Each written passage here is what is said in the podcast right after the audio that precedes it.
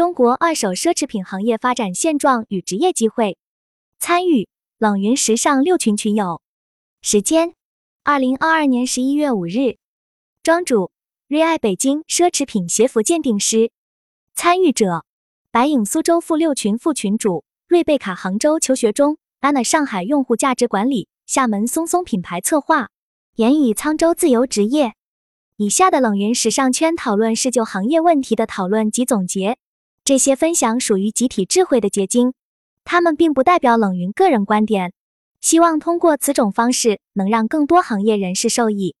作为曾经的二奢品行业从业者，今天就和大家一起聊聊二手奢侈品领域大家关心的一些问题。一、二手奢侈品行业的介绍。一、二手奢侈品的历史。关于二手奢侈品起源在哪的问题，云友们给出的答案普遍是日本和欧洲。中古这个词来自于日本，但二手交易的概念最早出现在十九世纪的欧洲。说到二手奢侈品行业，最成熟的国家是已经发展了三十年的日本。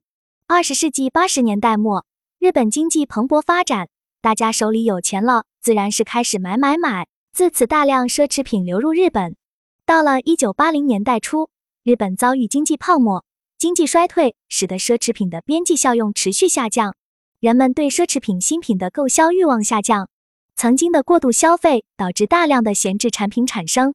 为了维持奢侈品的价值，人们选择出售奢侈品，并将其兑换成现金，因此产生了二手奢侈品市场。历经三十年的发展，日本的二手奢侈品行业模式已经相当成熟，国内的消费已相当饱和。当前，日本二手品类的上市公司约有十家。冷云提到，在古代。衣服面料很昂贵，服装制作没有工业化的批量生产过程，所以服装也是奢侈品。穷人无法定制衣服，他们穿的衣服几乎都是二手交易来的，这些也可以算是二手奢侈品交易，只不过当时不一定这样定义而已。所以从严格意义上来说，二手奢侈品没有具体发源时间，自古就有二手奢侈品交易，只是没有形成规范的行业。二，为什么说二奢是朝阳行业？二奢在国内还属于新兴行业，目前还亟待规范。云友瑞贝卡认为，二奢品相价格参差不齐，还有假货混入，行业水很深。并且云友白影提到，二奢或者中古的包包并不便宜，并且之前二手流通平台多抓鱼被爆出低价收购、高价卖出，让他觉得这是一个暴利行业。这些都是这个行业的痛点。庄主个人认为，二奢是朝阳行业。下面是一些庄主分享的数据。二零一七年麦肯锡发布的《中国奢侈品报告》中预计，至二零二五年，全球奢侈品市值将达到每年二点七万亿元人民币。中国消费者将继续担当主力军，买下百分之四十四的全球市场。反观中国近十年的奢侈品市场存量达到庞大的四万亿元，且消费占比才百分之五，远不及美国的。百分之三十一和日本的百分之二十八，就可以推断这个市场的潜力有多大。二奢是朝阳行业的原因，最主要还是顺应了全球倡导循环经济、低碳可持续等理念的大趋势。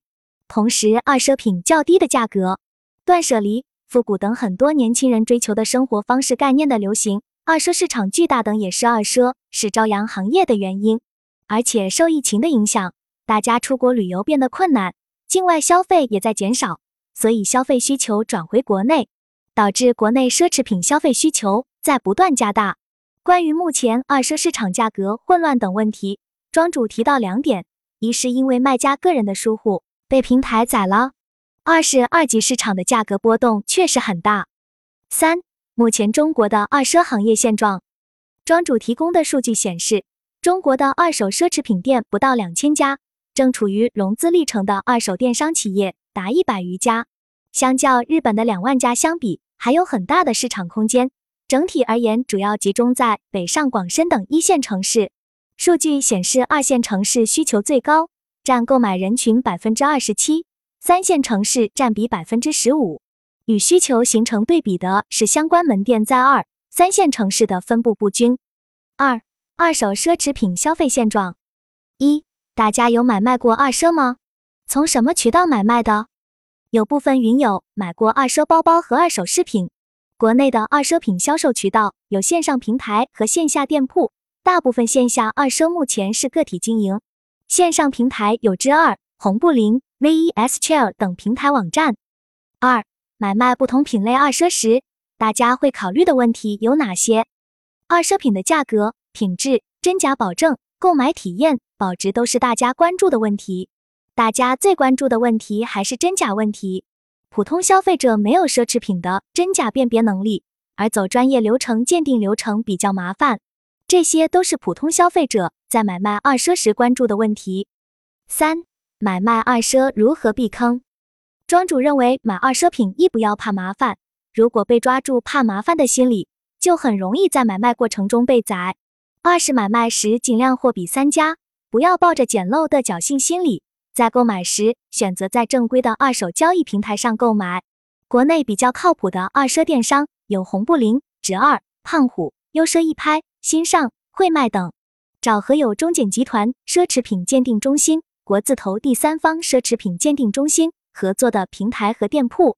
像中检这种机构，一般是不接受私人送检的。在正规平台上购买时，可以要求送中检挂签。个人找靠谱平台的目的。就是为了花钱让他们解决麻烦。庄主建议买二奢商品前，也了解一些行业黑话，其中一些专有名词在网上可以搜到，比如价格高低于公价、年份是几几开、配皮卡标齐不齐、是否翻新过等等，提供大全套的大概率是假的。三、二手奢侈品行业如何入行？一、零基础怎么入行二奢行业？鉴定师。如果不是时尚或珠宝相关专业的话，想从事箱包、腕表、珠宝鉴定师，还是需要通过考证和培训作为敲门砖。最好是参加中检集团奢侈品鉴定中心的箱包或腕表类的培训课程，考取奢侈品鉴定培训证书。除此之外，中赫时尚、优奢一拍等机构也有开设奢侈品鉴定的课程。珠宝类需要 JAG 珠宝鉴定师和宝石鉴定资格证。鞋服类的话，中检现在也有提供潮牌鉴定的课程。供应链一般分 to B 和 to C，最好有高端零售行业的运营、拓展、销售的经验。如果没经验，就需要很好的表达能力、沟通能力，还需要具备数据分析能力，并且要积累人脉，会砍价，拿最低的价买最好的货。新媒体如果懂得奢侈品知识、颜值、口才好，可以考虑尝试电商主播。直播助理的门槛相对低一些，但也是个体力活，年轻能熬夜最好。二、鉴定师需要具备的技能和日常的工作是什么？大平台岗位比较细分，鉴定师只需要会鉴定以及定期做新品研究。如果在实体店铺，鉴定师还需要会估价。做鉴定师能不能坐得住是很关键的一点。